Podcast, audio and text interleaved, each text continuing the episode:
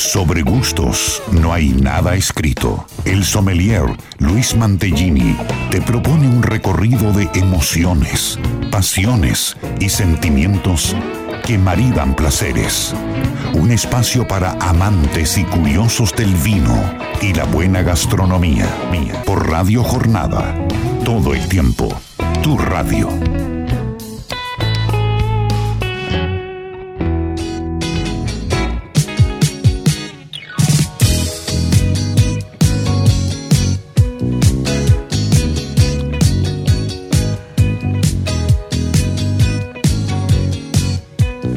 Hola, hola, hola, muy buenos días, muy buen sábado, bienvenidos a este nuevo Sobre Gustos, no hay nada escrito, aquí eh, por Radio Jornada, la 91.9, con la propuesta de todos los días sábados de disfrutar hasta las 14 horas, todo lo que hemos traído, toda la información, todas las, eh, las alternativas, propuestas, consejos, tips y demás cuestiones que vamos a ir contándoles con muchísima información, con muchísima actualidad, con muchísimas eh, temáticas lindas para compartir con ustedes. Así que estaremos hasta las 14 horas aquí para que ya vayas tomando nota de los temas que tenemos para el día de hoy con muchísimo trajín semanal. Así que vamos a hablar un poco de las actividades que hemos tenido en una de las semanas que siempre mencionamos acá con María Elena que eh, parte del trabajo hay semanas que son más duras y, más complicadas que otras dentro de él el sinónimo de dureza,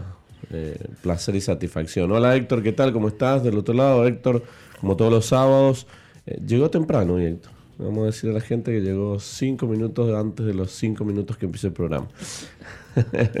ya Héctor tiene la, la, la, media mañana allí o ya casi el aperitivo, así que excelente.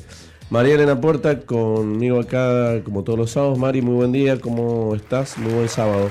Señor Luis Mantellini, muy buenos días, buen día a todos los que ya están eh, sintonizando la 91.9. Sobre gustos no hay nada escrito. Bien, como vos decías, una semana con mucho trabajo, ardua, pero bueno, contenta. Sí, eh, tenemos eh, muchos temas para tocar que, vamos a ir eh, charlando. Voy a pasar, como siempre, las vías de comunicación, sin antes agradecerle a todo el equipo y a toda la familia de Staffile que nos acompaña en esta sexta temporada ya de Sobre Gustos y vías de comunicación, porque he traído algunos temas y algunas preguntas que podemos ir también eh, poniéndola en el tapete, como se decía antes, o en la mesa, para que charlemos y comentemos también sobre algunas experiencias personales de, de cada uno de ustedes.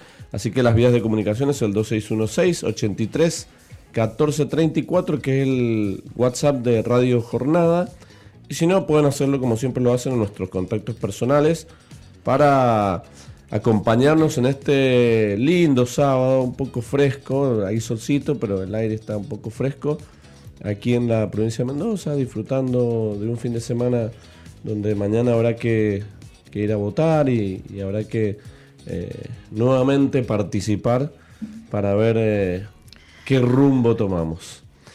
Mariela, ¿usted ya tiene su voto? No, me, no hace falta que me lo diga. Sí, sí, sí, ya tengo Hay mi muchas voto. dudas y mucha incertidumbre. Sí, no, tampoco hay mucho para, Tampoco- para elegir. Tampoco hay mucho, exactamente. Pero bueno, acá estamos, nosotros vamos a tener este, estas dos horas de, de placer y de disfrute porque decía que hemos traído temas y, y la verdad que está bueno también que lo, que lo empecemos a, a desandar. ¿Quiere presentar a, a nuestra amiga invitada de hoy que se ha acercado con, con artillería gastronómica Sí. para poder también acompañarnos y, y estar en este living de radio de sábado para que también comparta los temas. ¿Quiere presentarla? Así es, bueno, es un gusto recibir eh, nuevamente en Sobre Gustos No hay nada escrito a nuestra querida amiga Carolina Rábida, que, bueno, es la, yo le digo ahora la chica de autor.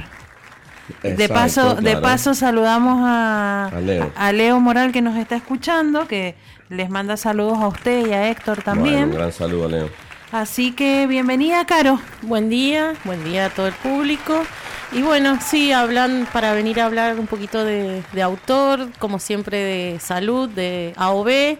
Así que bueno, espero y lo se ha venido, vamos a contar, ya. Ha traído un humus Sí. Y me imagino que está hecho con aceite de oliva virgen extra de autor Arauco, ¿no es Obviamente, obviamente sí, y es que le queda espectacular. Humus es, casero, ¿no? es casero. Bien. Casero. Bueno, vamos a. Después les vamos a contar. eh, Y unos sanguchitos. ¿Cómo también está? Hay sanguchitos, sí, porque Caro ha venido sin... eh, no nos dijo que traía gastronomía Claro. Era de el la buena. De la Era el buena. complemento. Y disfrutando Y de un estamos Malbec. tomando Mm, también. estamos Malbec de la línea Premium de Bodega Staffel, así que ¿qué, más ¿Qué podemos más? ¿Qué más? ¿Qué más podemos pedir? Lo, lo que podemos pedir es que vos del otro lado te enganches ya si estás llegando a tu casa o si estás por llegar o si quizás ya estés. Hay mucha gente que hoy se levanta tarde, quizás por ahí está desayunando todavía, pero aquellos que todavía tienen ganas y han desayunado temprano, bueno, tienen la posibilidad de poder pensar en qué se puede tomar a esta hora que es el aperitivo de los días sábados.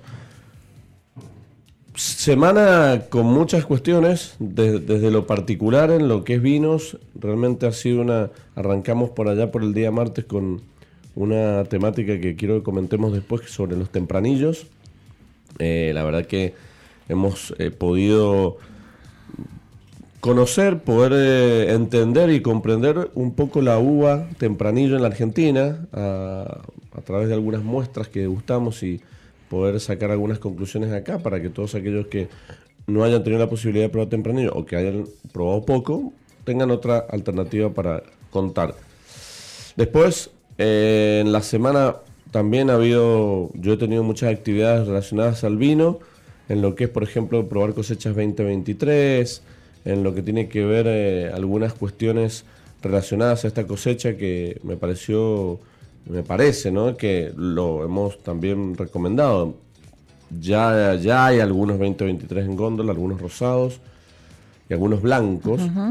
Empezar a probarlos porque les adelanto que se, se viene un- una, una buena expresión de la cosecha 2023 en blancos y rosados y en ti- un tinto con mucha potencia. Muy bien, qué bueno. Así que bueno, vamos, vamos a ir por ahí. Después, quiero que, que, que- porque no sé si le pregunté la otra vez, pero vamos a hablar un tema que quedó colgado la semana pasada, que es el tema de tomar riesgos. Tomamos riesgos a la hora de comprar. Eh, en general, digo. Después lo metemos al vino, pero cuando uno sale a un restaurante, cuando va a, una, a un bar, una vinoteca, a algún lugar, la idea es si está bueno tomar riesgos. Eh, Esto de tomar decisiones, el riesgo siempre entre comillas, ¿no? Porque estamos hablando de algo satisfactorio, placentero, que a, que a lo sumo el mayor de los riesgos será que no nos guste. Pero ni siquiera te, te diría que no, si me pido un vino que no conozco, a lo sumo el riesgo será no volverlo a pedir o comprar, pero me lo voy a tomar. No es que, que me lo voy a dejar ahí. Y no, no, no, no. Entonces vamos a recomendarte por qué hay que tomar riesgos a la hora de sentarte en un restaurante, a la hora de ir a una góndola de supermercado, una góndola de vinoteca y poder tenerla en el momento de elección o decisión de una botella de vino. También lo podemos hacer en la gastronomía. También a veces uno cuando va a comer toma riesgos. Es decir, pido algo que no estoy acostumbrado a tomar o a comer o algún plato que veo y me animo. Entonces, bueno, el tomar riesgo tiene sus ventajas. Siempre digo que uno aprende más tomando riesgos que no haciéndolo. Eso es, me parece que es una buena, un buen consejo. Bueno, después vamos a venir, les voy a contar un poquito y rápidamente lo que sucedió ayer y antes de ayer en la eh, edición de la Wine Expo, que una feria de vinos realmente muy linda, por suerte volvió porque después de, de los, aquellos dos o tres años que no estuvieron, hoy están y se hizo muy bien, buena organización, muy buena diversidad de vinos, muy buena variedad de bodegas, más de 100, 105 bodegas, una barbaridad para disfrutar y, y con un público muy interesante, mucho público joven, interesado. Veo que nosotros cuando vamos a la feria escuchamos, miramos cómo la gente disfruta, medimos un poquito el comportamiento Sí, sí. el- del consumidor, del que va. Gente nueva. Mucha gente nueva. Qué bueno. Así que en ese Porque sentido. por ahí en las ferias uno siempre se encuentra a las mismas personas. Exacto. Sí, Qué bueno que, que se haya renovado. Después de, de creo de mm, dos o dos, tres años, años, sin, sin realizarse, volvió esta feria que, bueno, muy linda. Después Yo les- les voy a contar, lamentablemente no pude asistir, No, no, preguntó la gente por usted, pero, me imagino. pero yo le dije que estaba trabajando. Estaba, eh, bueno, usted, usted ha estado con vinos y yo he estado con mucho aceite de oliva, como dice la canción, entre San Juan y Mendoza, Bien. porque mm, estamos, ayer fue el último día de recepción de muestras para la guía eh, digital Argentina Virgen Extra, así que mm, estamos abocadas ahora a la cata de las muestras para hacer la secuencia en donde eh, mañana ya mm, Elina Bufa y Daniel Villa se vienen a Mendoza porque el día martes y miércoles el jurado va a catar todos los aceites y bueno, a fin de mes va a estar ya disponible la guía de manera online y gratuita. Ustedes ahora están en proceso de probar muestras. Muestras y ahí van a- 2023. 2023, exactamente. Bien.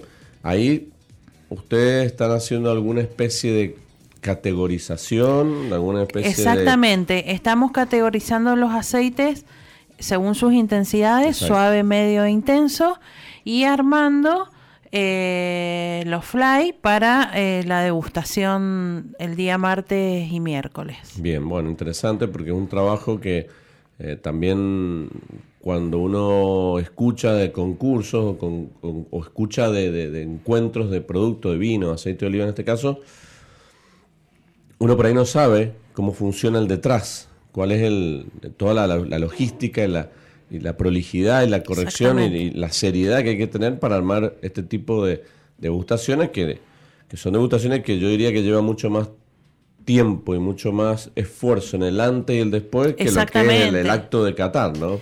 Exactamente, eh, toda la previa es, bueno, eh, hay que estar en todos los detalles, no solamente de la recepción y cuidado de las muestras hasta el día del concurso, porque no se pueden poner en cualquier lugar, las tenemos que tener en, en un lugar propicio, bueno, revisar que estén todas, que falta, probar, hacer la secuencia de cata.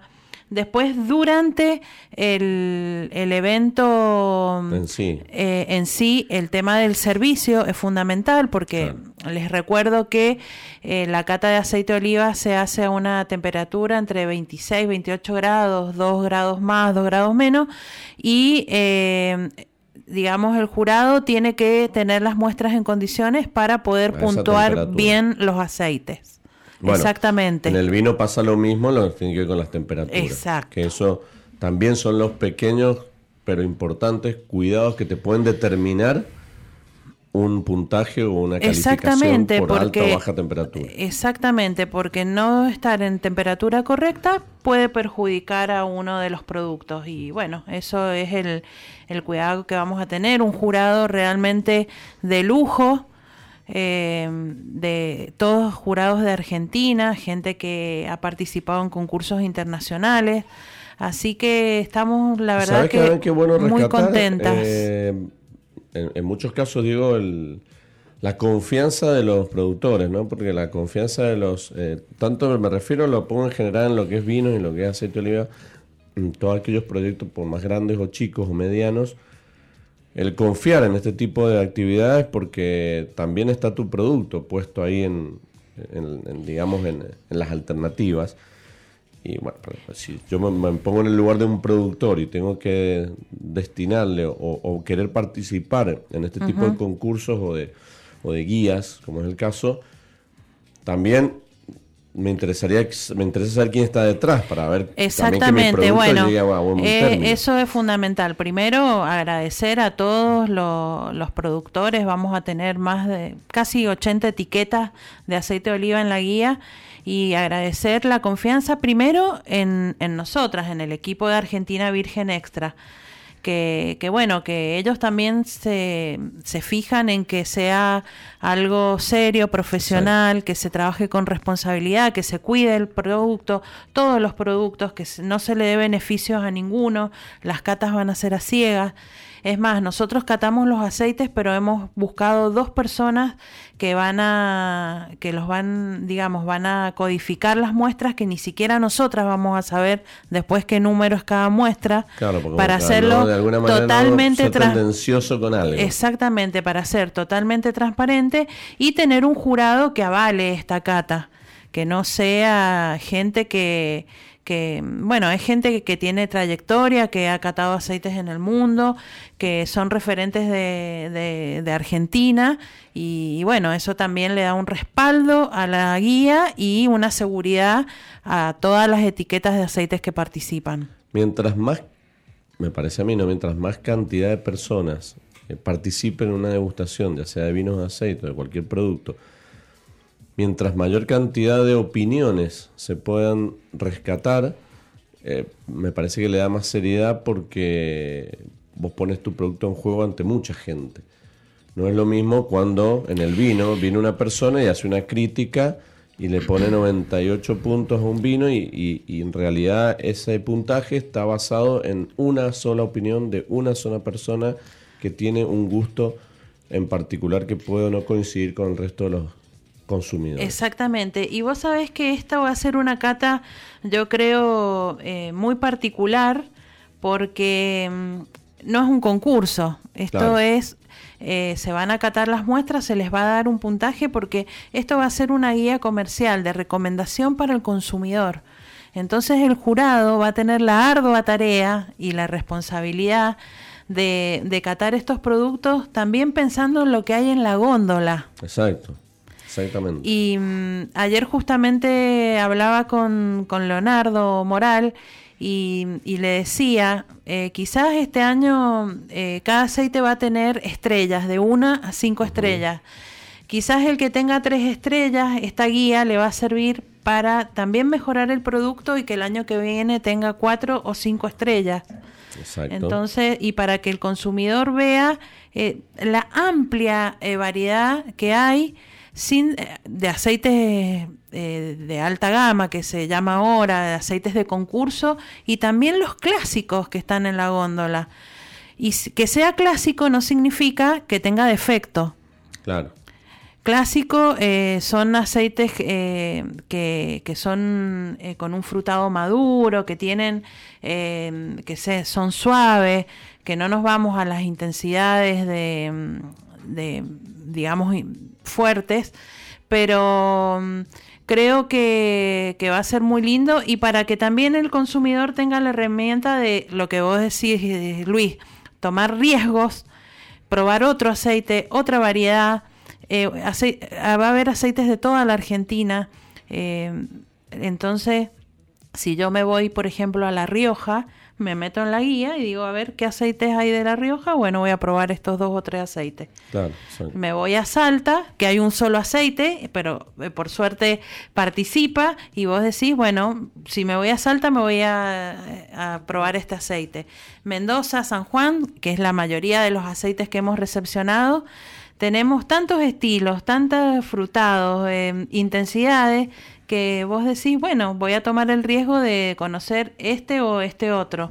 Así que la verdad que, que, estamos muy, muy contentas y felices de, de lo que hasta ahora estamos logrando. Yo creo que después, ya con la guía publicada y empezando a, a difundirla, eh, va a ser una experiencia lindísima para todos, para el consumidor, para los productores y para nosotras que vamos a tener la misión de difundir e instalar esta guía en toda la Argentina. Sí, vos sabés que la, yo quería rescatar también que para que para tener la posibilidad de ser jurado, para, para vos de alguna manera calificar o catalogar un producto pensando en el consumidor o en el mercado, o en ambas, tenés que tener bastante experiencia, porque si no tenés experiencia, a mí me llama la atención a veces en los concursos de vino en particular hablo, de ver gente que que no, no sé si no es que no esté preparada, porque vos podés ser un gran profesional, pero eso no te significa que vos tengas conocimiento del mercado. Si vos estás catando productos de, X precios, eh, por categoría de precios, eh, vos tenés que estar familiarizado con todos los segmentos de precios que tiene hoy el mercado, que son muchos. Y para ello no es sencillo, porque tenés que tener una experiencia de probar y probar y probar distintas marcas, etiquetas, variedades y regiones. Eh, no es sencillo ser jurado, no es sencillo calificar, analizar, no es sencillo tomar decisiones y, puntuar porque eh, si no, a ver, normalmente un panel de cata necesita de gente con experiencia. Y si arrancas de ahí, yo creo que después puedes tener también buenas calificaciones. Eso es fundamental para que también un puntaje, una recomendación en la guía o en un concurso vos tengas una un cierto, eh, digamos, una, una seguridad y una confianza a la hora de ver los puntajes y las recomendaciones. Bueno, estaremos entonces eh, actualizados a ver qué sucede la semana que viene. Así es. Para ver si ya hay algún indicio, si ya hay alguna alguna boca de urna si se puede aprovechando vamos a ir eh, dando las novedades aquí en sobre gustos no hay nada escrito. Bueno pero me parece perfecto. En, el caso de tomar riesgo que decíamos volviendo al tema de tomar riesgo usted Carolina toma riesgo en algún momento sé cuando sale cuando eh, bueno mismo cuando uno está en su casa a veces eh, esto de tomar riesgo decir bueno hoy voy a comer esto pero la verdad voy a ir a comprar o mira tengo un vino que la verdad me lo, no tengo ni idea de qué es pero bueno lo voy a comprarlo, voy a tener para sacarme la duda. Eh, eh, eh, ¿Tenés ese comportamiento? Sí, soy arriesgada en realidad en todos los aspectos de la vida. Así que sí. Es kamikaze, Carolina Rabia. Yo, yo, apunto a lo que es el consumo de vino, de productos. No, no, no, en realidad, pero justamente porque me aburre por ahí siempre, digamos, la rutina y siempre en lo mismo. Entonces sí me gusta probar cosas nuevas. Y sí, tomo los riesgos. Hay veces que obvio no me ha salido bien y otras, bueno, para, es una experiencia. Pero sí, y otras mejor. Entonces, bueno, uno va aprendiendo con eso. Sí, yo creo que en eso eh, se basa esto de tomar riesgo, ¿no? De eh, tener en cuenta que cuando uno sale, en general la, vida es una experiencia, ¿no? Entonces, si, no, si hacemos lo mismo, si siempre tenemos los mismos comportamientos de, de compra, de consumo, bueno, sí, eh, algunos nos podemos aburrir, otros pueden sentirse siempre cómodos, pero en el caso del vino, la gastronomía, el mismo aceite de oliva, al tener tantas alternativas, es como una pena quedarse con siempre lo mismo y no tener o no abrirse a probar distintas cosas. Eh, pasaba ayer, me pasó en la feria, poco esta vez, ¿eh? poco, por suerte. Digo por suerte porque también el consumidor como que cambia. De escuchar gente que llega a un, a un stand y pedir el, vino más caro o pedir el Malbec más caro, como si eso me garantizara eh, un éxito o un disfrute, en, vez de quizás dejarme llevar por, por los vinos que hay y probar cosas diferentes. Entonces, ahora en esta feria tuve la posibilidad de rescatar esto, ¿no? La, digamos, la apertura de la gente, decir, bueno, ¿qué tenés? ¿Qué, ¿Con qué empiezo? ¿Qué me recomendás? Eh, uy, mirá, ¿esto qué es? Ah, y esto que es una variedad, una región. Uy, mirá, esta etiqueta. Ya con una perspectiva o una óptica distinta a la que veíamos en otros años. Eso quiere decir que eh, hay una evolución en el sentido de esta mirada de querer probar, o por lo menos si fuiste a una feria y tenés a disposición los vinos, probar cosas nuevas. Porque mismo cuando la gente nos pregunta qué podemos probar, bueno, ahí te das cuenta que la gente quiere probar cosas distintas, nuevas, que puedan o no sorprender, pero creo que eso es una experiencia y está bueno, está bueno. Me parece que hay que hacer así en la vida en este tipo de productos. Exactamente. Porque hay tanto. Sí. Hay tanto. Y, aprovechar la oportunidad. ¿No te gustó alguna vez? Sí, nos ha pasado todo. No te gusta algo o, o la pifiaste con una. Pero bueno, de ahí se sacan conclusiones también. También, claro. Y es en lo de la feria que vos decís es la oportunidad también justamente porque uno no todos los días puede probar tanta cantidad eh, de cosas nuevas y aparte el mercado también se va renovando y es cosas nuevas y está bueno eh, poder probar. Yo pongo un ejemplo también referencial, autorreferencial, que es ayer en estas más de 100, 105 bodegas que ven en la, en la expo, supuestamente nosotros estamos abocados a esto. O sea, hoy mi trabajo es el vino y estar atento y estar atento, estar atento. Sin embargo, así te encontrás con, de estas 105 bodegas, por lo menos 5, 6 proyectos que la primera vez que los vi, de, quizás proyectos medianos, chicos y hasta no tan chicos, y vos decís, wow, qué interesante. Siguen apareciendo proyectos, siguen apareciendo propuestas, siguen apareciendo etiquetas, siguen, entonces esto es tan cambiante que es algo que nos tiene que eh, resultar divertido al consumidor, decir, bueno, están saliendo muchas cosas, no tomarlo como un trauma o un mareo de ver tantas cosas, sino decir, qué lindo, más alternativas, más propuestas, más opciones. Bueno, eso pasa hoy con el tema del vino. Con el aceite de oliva creo que lo mismo, porque en los últimos 4 o 5 años ha habido una gran cantidad de, suma de etiquetas y de proyectos. Así es, y, cada vez em, em, esa decepción o el riesgo negativo es menor. Antes, bueno, uno por ahí compraba un aceite, lo abrías y te decepcionaba un poco. Hoy creo que el aceite de oliva está sorprendiendo, no solamente porque se están haciendo aceites de calidad, sino porque el consumidor también está valorando el producto, porque había mucha gente que no, no consumía directamente aceite de oliva o decía eh, que no le gusta. Y hablando de aceite de oliva eh, y anticipos, que nos fuimos por, por otro lado, em, también hoy, hoy vamos, a, vamos a tener eh, otra parte del aceite de oliva, que es la literatura.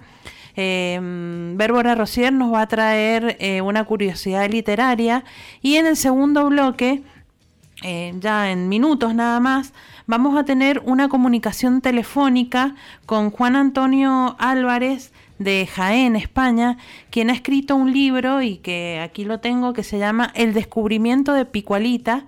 Y bueno, viene próximamente el Día del Niño y creo que es un excelente regalo eh, para los niños. Se consigue aquí en, en Argentina el libro.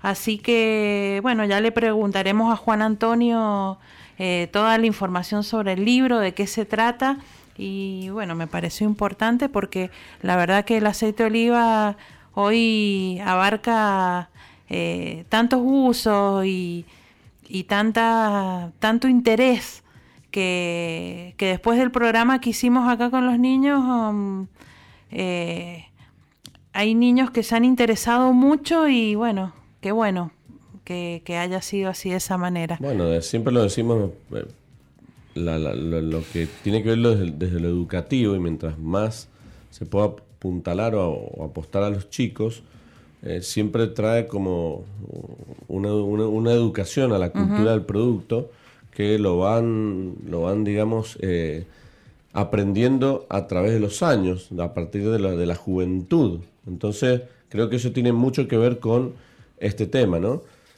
Eh, ¿Cuántas veces hemos dicho con respecto al vino qué importante sería que, en las escuelas, que en las escuelas cuando uno estudia y es chico en la primaria, no sé, no recuerdo, pero habremos visto quizás, no sé, como de economía general la vitivinicultura.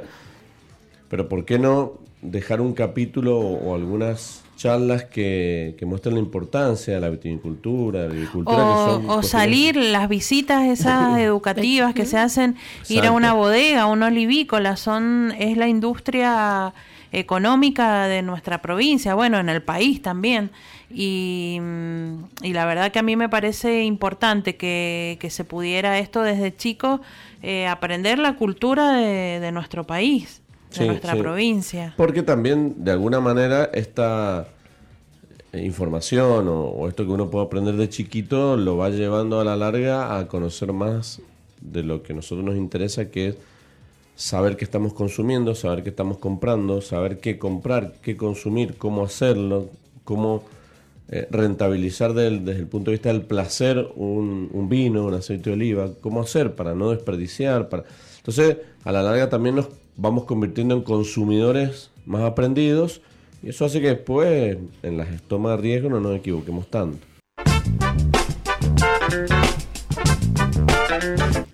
es un placer eh, para Sobre Gustos No hay nada escrito presentar a Juan Antonio Álvarez Moral de España, quien es autor del libro El descubrimiento de Picualita. Eh, bienvenido Juan Antonio, te saludamos Carolina, Luis y María Elena, eh, aquí en Sobre Gustos no hay nada escrito. Eh, muy buena, os saludo a todos de aquí desde España y para mí es todo un placer poder comunicarme con ustedes y poder presentar el pequeño cuento que, hemos hecho. es una grata sorpresa. Eh, Juan Antonio, te cuento que nosotros estamos próximos a festejar el Día del Niño y mm, le decía a nuestros oyentes que, que la verdad que sería un excelente regalo para los niños. Eh, no he visto acá literatura infantil sobre la aceituna ni el aceite de oliva, así que bueno, es algo novedoso y a través de plataformas virtuales se puede conseguir el libro.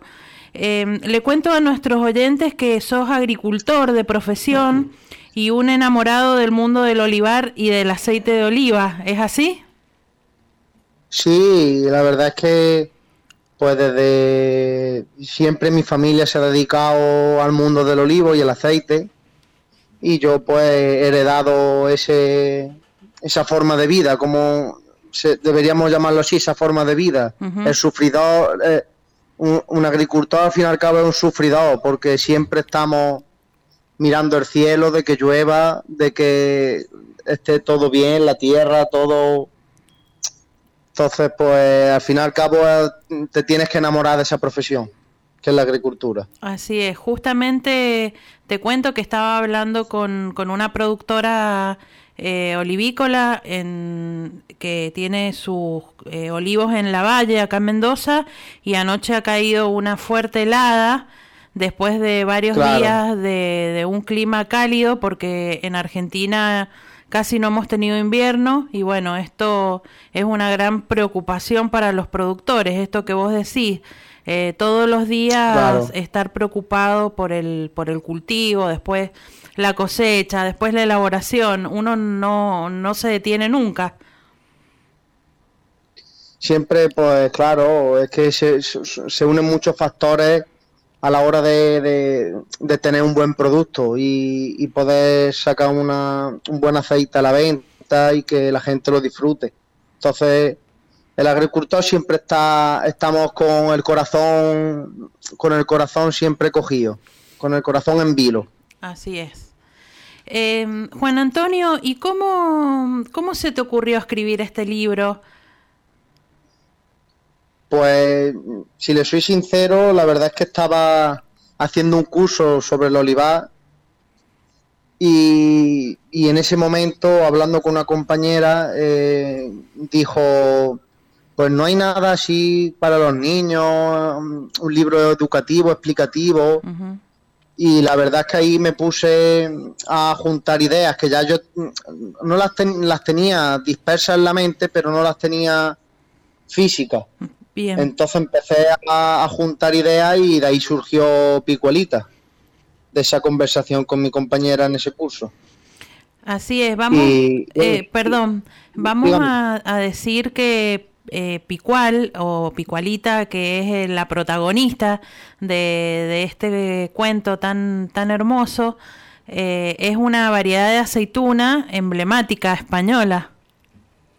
Sí, claro, es que la mayoría del cultivo en España, pues, y demás de mi zona, de, de la zona de Jaén, en mayoría el 99% es picual. Entonces, pues, eh, tenía que llamarse picualita. Así es. Bueno, contanos brevemente de, de, qué se trata este cuento. Yo ya lo leí y mm, la verdad que, que no solamente es para niños, sino también es muy atractivo para quien no conoce eh, toda la cultura del olivo y del aceite de oliva. Claro, el, cuento trata pues de, eh, es mm, más bien mm, una visión de una propia aceituna, cómo ve el proceso en convertirse en aceite de oliva. Desde fuera, desde, desde la perspectiva de una aceituna. Mm, pues Picuelita comienza una aventura y tiene que descubrir hacia dónde van sus hermanos y pues pasa por todo el proceso de, de, lo que es recogida y elaboración de aceite hasta que pues llega y, necesita saber el fin, por qué lo humano convierten a la aceituna en aceite de oliva. Claro. Y, y esa es, verdaderamente la, historia y hacer, eh, em, es un homenaje al olivo, a la aceituna, hacerle ver a los pequeños con un mensaje no tan eh, eh, a ver cómo lo digo yo, con un lenguaje tan específico, sino con un lenguaje más, más sencillo y mediante una aventura pues hacerle llegar pues a lo que lo que queremos que, comprendan el aceite de oliva, que lo consuman, que, les guste, que estén cercanos a, e, que esté cercano a ellos. La verdad que, bueno, aparte de, conocer el proceso y la elaboración, eh, tiene otros mensajes el, el libro como esto de, la alimentación saludable, la cultura del olivo, estos valores que, que vos eh, destacás dentro de, de, toda la, narración, de la hermandad, la amistad, eh, me parece súper importante y yo anoté una, una, una partecita que, que dice, no han muerto las aceitunas, sino que se han convertido en vida que le dice la amiga, que es carrasqueña, que es otra variedad, a la picualita, le dice, no han muerto, se han convertido en vida. Y la verdad que, es cierto, el aceite de oliva es vida, es salud, em, esa, digamos, esos valores también que, que transferís al lector me parecen súper importantes. Claro, es que al fin y al cabo mm, el aceite de oliva es un producto vivo, es que no, en el sentido que no, que no muere, solo se transforma.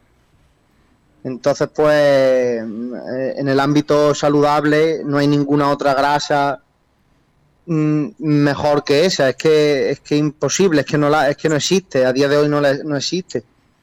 Y, y después lo que se lleva a cabo, pues, interiorizar lo que yo busco con este mensaje y con el libro es, como se diría? Crear como un ejército del aceite, un ejército del olivo en los niños. porque me, me voy dando cuenta cada vez que pues, asisto a cursos, a congresos, que cada vez, mm, por desgracia, las nuevas generaciones, por ejemplo aquí en España, eh, vamos a hablar de mi, de mi generación y generaciones, generaciones posterior a la mía, más pequeño, eh, mm, no consumen el aceite de oliva como lo consumían nuestros antepasados. Claro.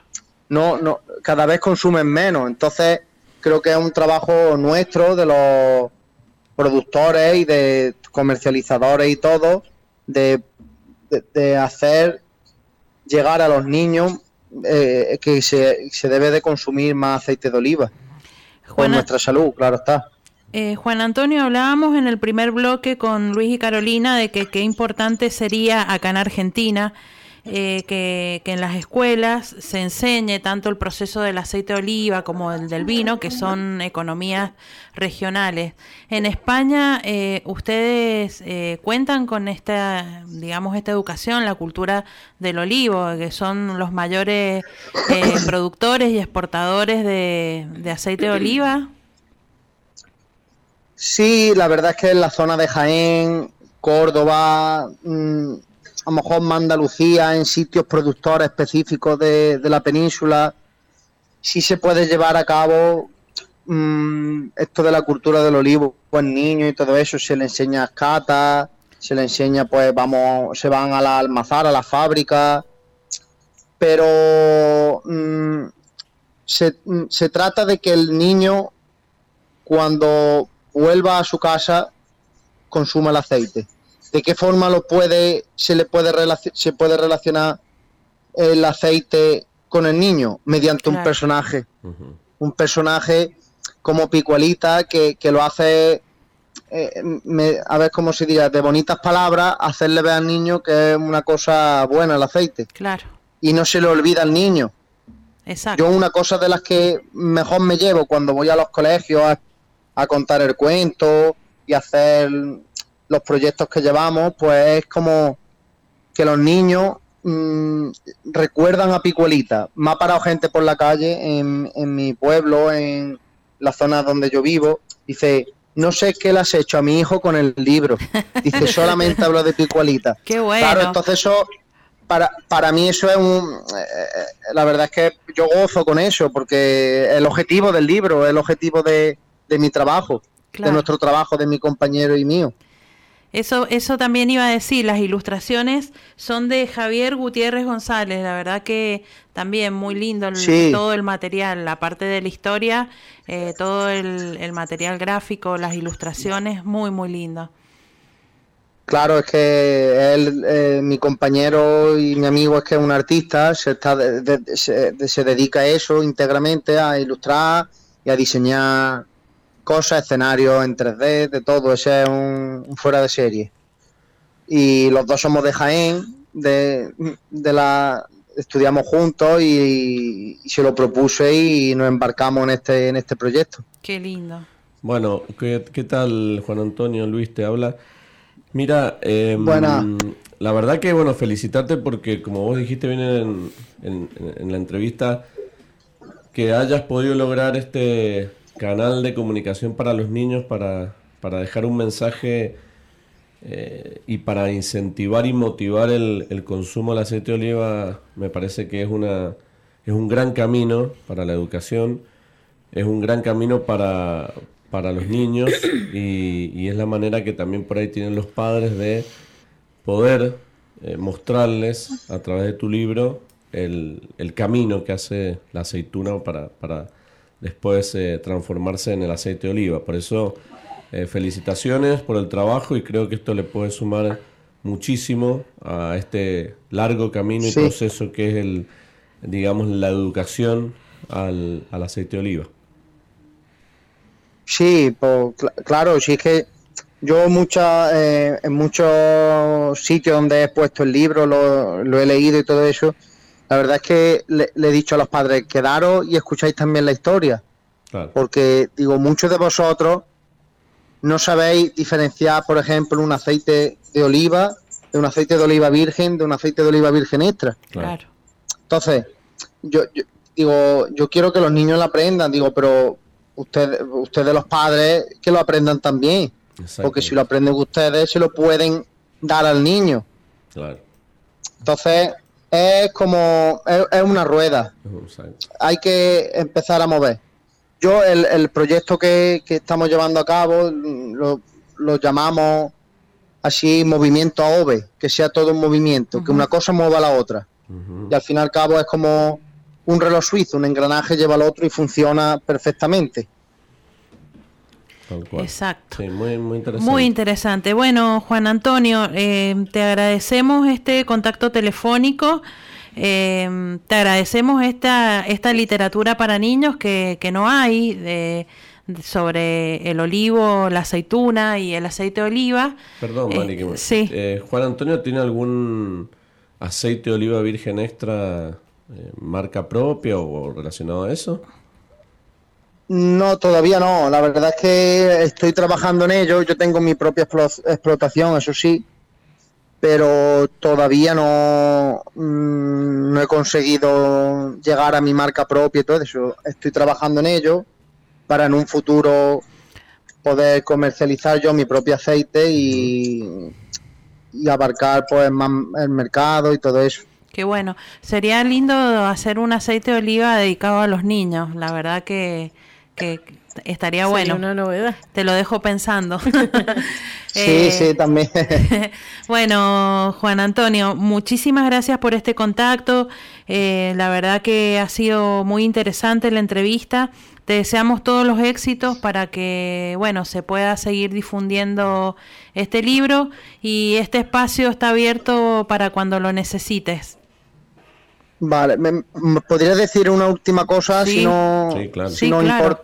Pues, pues eh, que, hombre, me gustaría eh, agradecer a, a Leonardo Moral, que fue el que contactó conmigo, eh, de allí de, de Argentina, que, que la verdad es que tenemos ahí un proyecto en mente de que Picualita pueda ser que vaya a Argentina, Qué bueno.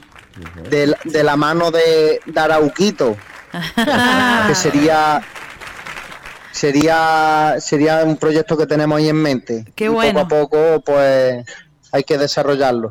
Y también decir que la segunda parte de Picualita va a estar presente ya en el mes de octubre, si no pasa nada, estará ya a la venta el siguiente libro de Picualita. Bueno, en, en esa oportunidad eh, vos tenés mi contacto, eh, así presentamos también la segunda parte, porque la verdad que, que es un, un proyecto muy interesante y bueno, y esperamos a Picualita y Arauquito con ansiedad.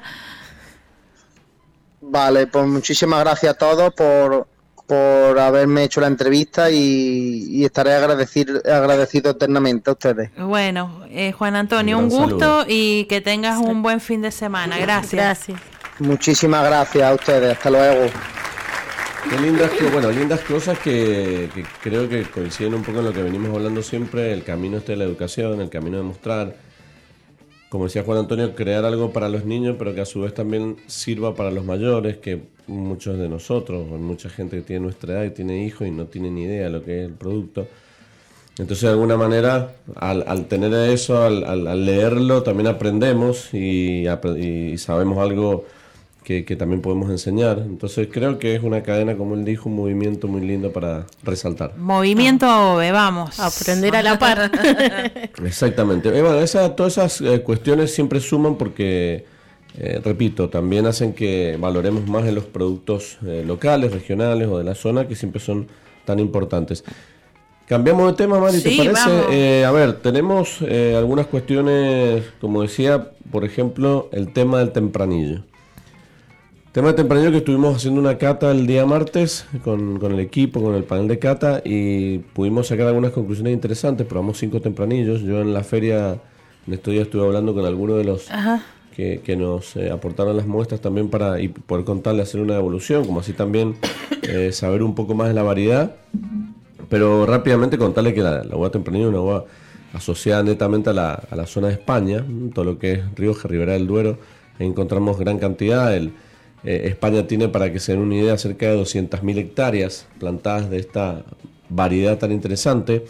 Y nosotros acá en la Argentina tenemos algo así como 5.300, 5.400 hectáreas, de las cuales la gran mayoría está ubicada en la zona de Mendoza, casi en un 95%, de la- y, dentro de Mendoza tenemos mucho tempranillo en lo que es zona este, principalmente San Martín y Santa Rosa, y después en lo que es Valle de Uco, eh, El Cepillo y algo en Tupungato. Entonces nos encontramos básicamente con una variedad que propone eh, una, un par de alternativas acorde al terroir, que eso nos, nos dio para, para tomar buenas conclusiones. Una variedad que el mismo nombre se asocia tempranillo, mucha gente lo asocia que el nombre se llama así porque se cosecha temprano. Eso puede ser en, algunas zonas de España, pero no acá. Acá se cosecha casi a finales, mediados de abril, depende del lugar, ¿no? Y el punto de cosecha que se busque. Pero sí es una variedad de ciclo corto, es una variedad que, que necesita ciertas condiciones para desarrollar su mejor expresión. Y la verdad que probando y probando nos dimos cuenta que es una variedad potente, una variedad con identidad, una variedad con carácter, una variedad que, Que tiene que complejidad. tiene complejidad, que puede ser elegante o que puede tener algunos toquecitos más salvajones, pero realmente tiene esa identidad que es muy distinto al Malbec, que es muy distinto al Cabernet Sauvignon, que es muy distinto al Syrah.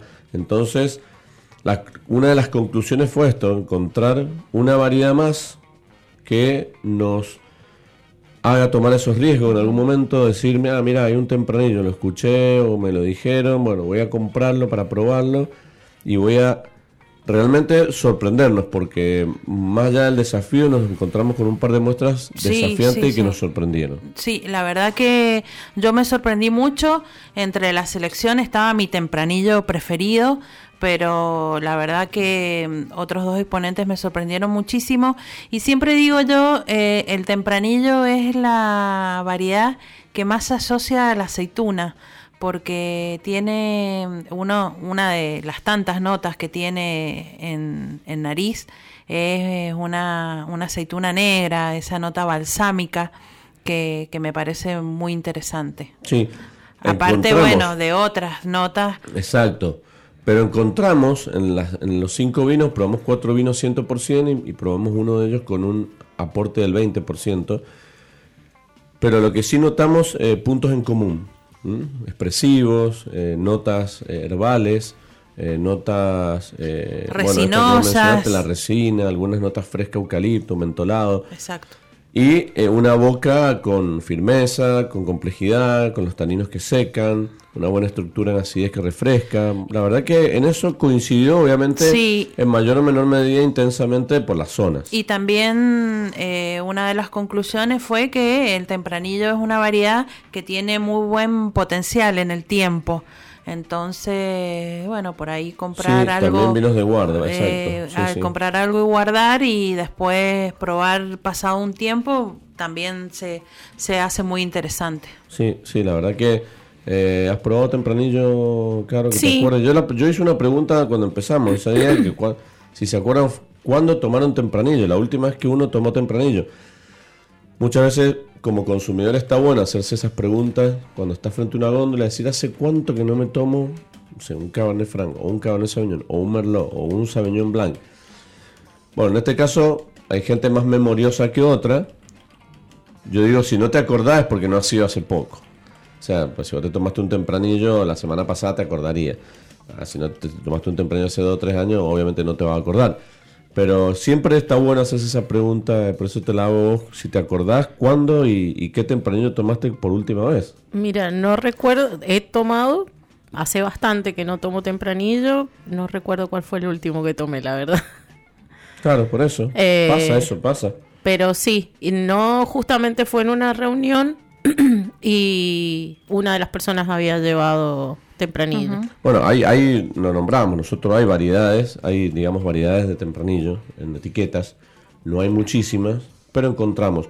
La gran mayoría hoy te diría en su elaboración de tintos, porque sabemos, hablamos la semana pasada del Bonarda, el Bonarda vos lo podés encontrar en su versión tinto, en su versión espumoso, en su versión rosado, en su versión blanca. El tempranillo es más de estar en Argentina trabajado netamente como tinto, Tinto. tanto sea en sus cortes, pero es difícil con un tempranillo espumoso, no conozco. Eh, un rosado debe haber, no conozco. eh, y blanco tampoco. Entonces, creo que ahí se nos achica el panorama.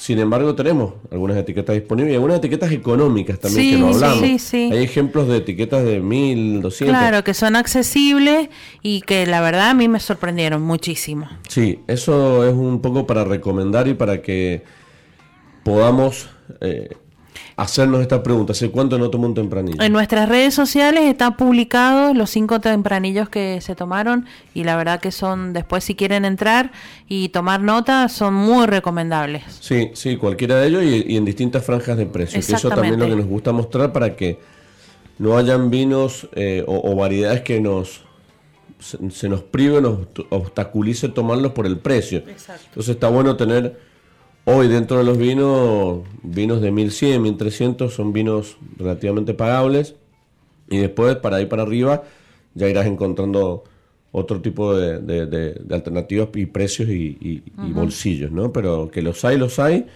y es una recomendación que hacemos acá de Sobre Gustos. Déjame cerrar un poco con esto que, que también está bueno para destacar que sucedió en esta Wine Expo, pero también que sucede ya en otros eventos que uno va participando y asistiendo. Hablábamos de una evolución del consumidor. También hay una evolución de, de estos eventos, ¿no? Eh, si lo, lo ponemos eh, 10 años atrás, hay muchas diferencias. Yo quería destacar, por ejemplo, algo que no, no me pasó, que antes sí pasaba, no encontré ningún defecto en los vinos que probé. Bien, Y hemos probado bastante Sí. en dos días. O sea que antes yo recuerdo, por lo menos 10 años atrás, Por vos ahí- de todos los vinos, alguno tenía un defecto. Y bueno, y pasaba y era normal y quizás eso se notaba.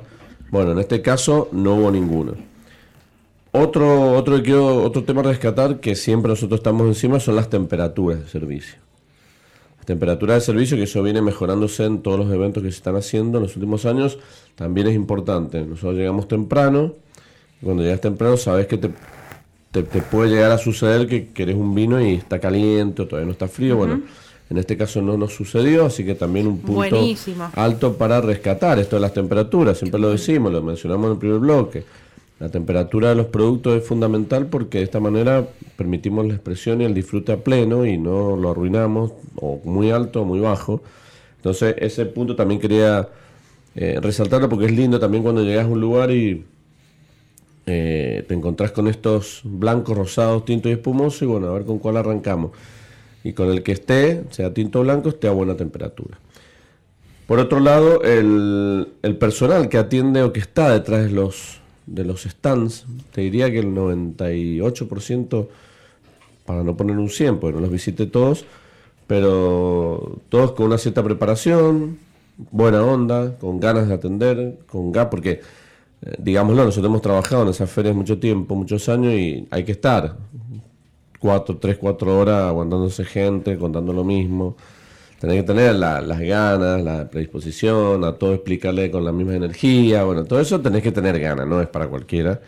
Y sin embargo, mm, nos tocó en todo el tiempo gente con ganas de explicar los proyectos. eh, no escuchamos nada raro. Viste que siempre por ahí escuchamos algún Sí, comentario mm, por ahí por ignorancia, por algo que no se sabe.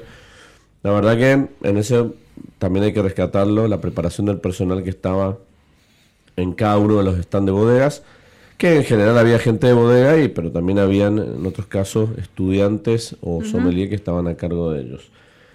Y eh, por otro lado, yo una conclusión, hablando con una persona que me encontré, dije, bueno, a ver, si nosotros viniésemos con la mala intención de querer buscar algún vino defectuoso, o un vino que no te guste nada, en toda esta feria, y no sé, eh, ¿se entiende lo que digo? Sí, sí. Es decir, bueno, un- voy a ir con mala intención, a ver, vamos a buscar defectos, vamos a buscar No, no hay. a ver, para criticar de malo que somos. Eh, la verdad que no, no sé si nos podría haber salido. Y eso también, pensándolo al revés, es una buena Señal. conclusión y una buena señal de que eh, lo que digo yo, estos pequeños detalles que hacen a un gran evento, eh, la disposición de aguas, una gran cantidad de botellas de agua repartidas por todo el salón. Eh, vi, eh, a diferencia de otras ediciones, que había mucha gente, pero como que no estaban todos tan amontonados en los No, lugares. no, como que había bastante- bu- buena circulación. Sí, sí, sí, había... En ninguno de los dos días tuvi- te- tu- uno se encontró con problemas de, de espacio. Qué bueno. De, de estar Porque por ahí, peleándose por una sí. copa de vino, no, la verdad que... Porque había muchos espacios destinados a, a tomar vino, muchos espacios aparte para la gastronomía, muchos iba a espacios para los tragos, muchos espacios para eh, los cócteles que había. Ah, bueno, bien, Estaba había bastante distribuido. Bueno, el, el hotel es grande, entonces también tenías los salones bien dispuestos. Y eso se nota y, y también le da comodidad al que va, ¿no? Para no tener, para poder elegir, también que el que te esté hablando te, eh, te, te pueda contar tranquilamente. Bueno, son toda una serie de cuestiones que, que quería resaltarla porque más allá en sí de esta expo, creo que lo vienen haciendo todas en los últimos años, en los últimos dos años, hay un crecimiento grande, así como hacíamos mención al consumidor, que ya va con más ganas de aprender, de dejarse recomendar, de escuchar a la persona. Bueno, eh, también las eh, expos se han convertido en eh, esta, esta, este evento donde se prolijan todas estas situaciones que a nosotros nos, eh, nos fijamos mucho nosotros en eso. Somos- Así es. Qué bueno, qué lindo. La verdad que lo celebro. Lamento no haber podido Había un asistir. sector de cata aceite de oliva Ah, qué bueno. dentro de lo que era el, el salón gastronómico, digamos. Eh, pero bueno, yo fui a comer un sándwich Qué y lindo. después me fui. Lo vi en muchas fotos. ¿A quién? ¿A usted? ¿Yo? Sí, No, sí, no, no sí. lo he visto. Yo que seguía el minuto a minuto en las Ah, redes sociales, mire, no, no, no, eh, lo vi en muchas fotos. Sí. ¿Vos, Carolina, Sí, también yo también lo, vi y no. justamente por la por las Bueno. redes de, de él precisamente No, de no lo Luis. Ah, sí, sí, mucha gente Bueno. se ha sacado con usted Bueno, fotos. bueno, bueno, pues. Es El muy- protagonista de la feria. No, no he encontrado. Esa feria tan linda porque te encontrás con mucha gente Que hace mucho que no muchísimos ves. años que no ves. Y por ahí el punto de encuentro de, de este tipo de amigos que eh, son los de- amigos del vino. El vino, tal cual. que, que por ahí te los encontrás en la feria. Pasa una feria, después pasan 3, 4 meses, no los ves más en ningún lado y después te los volvés a encontrar ahí o nos volvemos a encontrar. Mira, le voy a decir hasta hasta haciendo pis en el baño, eh, me encontraba con gente. ¡Eh, tanto tiempo! Ay, Sí, señor sí, eh, bueno, Bueno. eh, pero eso habla bien del ambiente, está lindo, toda gente Para, conocida, para salir de este tema, Héctor, le voy a pedir un audio. Héctor está en el baño también. Héctor, le pido el audio. Nos han mandado un audio. Hola María Elena, ¿cuándo vamos a ir los niños nuevamente a la radio? Soy Federica. Bueno, le Bueno, mando eh, un saludo grande a Federica y le voy a, en un problema, No. que tener fecha. le voy a, ya, ya tengo pensado una fecha. Bien, bueno, sí, sí. Tengo pensado eh, para la primavera. Vamos a invitar a algunos niños eh, que vengan para que hablemos de aceite de oliva. Y de paso le mando un saludo a Federica y a su hermana María Paz. Y también le mando un saludo eh, a toda la familia moral que nos está escuchando, a Betina, a Humberto, a Azucena. Así que gracias. Estaba pensando que los chicos podrían venir con algún platillo, ¿no? Preparado. Podemos, Así podemos comer algo también. podemos pedirle que traigan un maridaje. Exacto. ¿Por qué no? Y que nos cuenten cómo lo prepararon con la receta, ya que está, nosotros nos, digamos, nos disponemos a. Exactamente, ya está sería anotado, bueno. está grabado esto. Bueno, después ponga fecha, avise con tiempo, porque Sí. los niños también tienen su agenda. entonces hay que Exactamente. ponerle eh, la fecha también para que estén. Sería lindo, me gusta. Eh, bueno, ahora sí, a ver, déjame contarte algo rápido que podríamos ponerlo en paralelo con algunas condiciones de eh, la cosecha 2023. Porque podemos hacer el paralelismo con el vino y con, bueno, vos has estado probando esta semana mucho 2023, pero más allá de eso, eh, ¿qué, qué- qué contar, no? Es, es decir, ¿qué, qué reflejar? ¿Qué es lo que se viene? ¿Cómo se viene la cosecha 2023?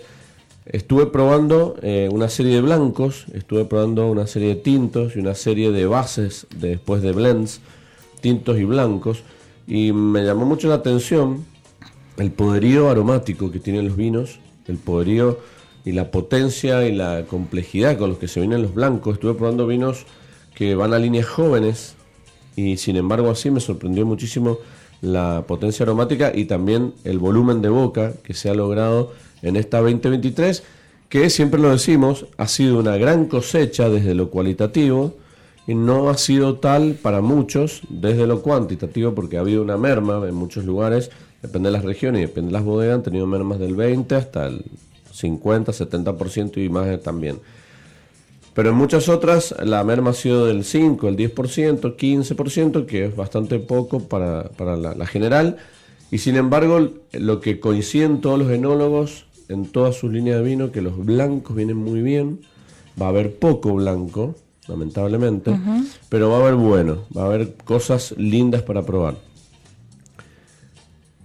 En boca los vinos también aparecen con mucho tanino, con mucha firmeza, con en algunos casos hasta yo podía visualizar un buen potencial de guarda en algunas variedades como el Cabernet Franc, como el Merlot, bueno, el Malbec ni hablar.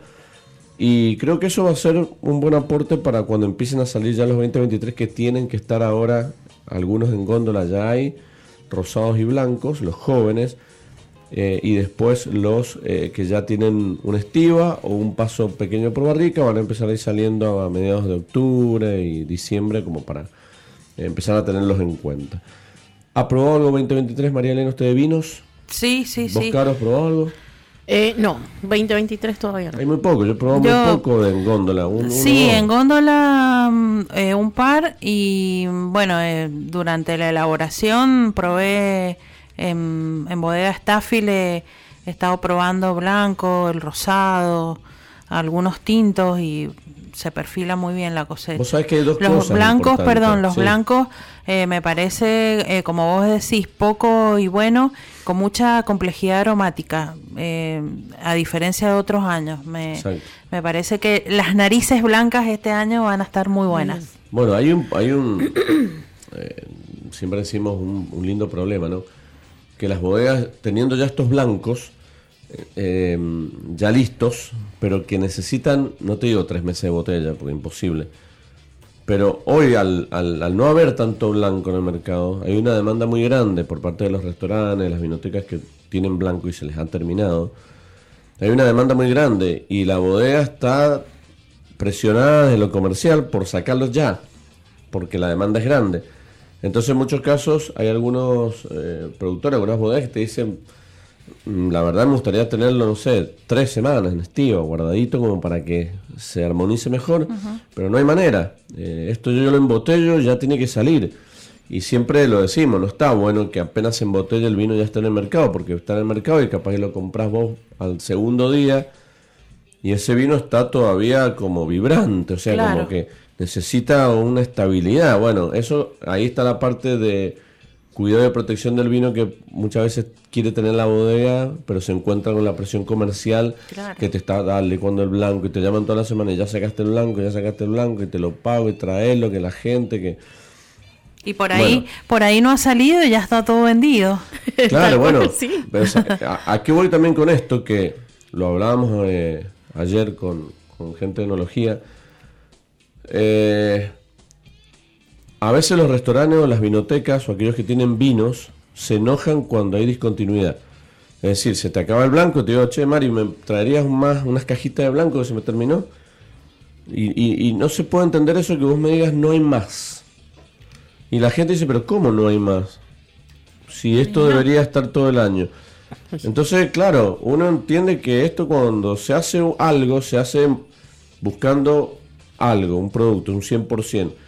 No sé, la producción te dio, no sé, 10.000 botellas.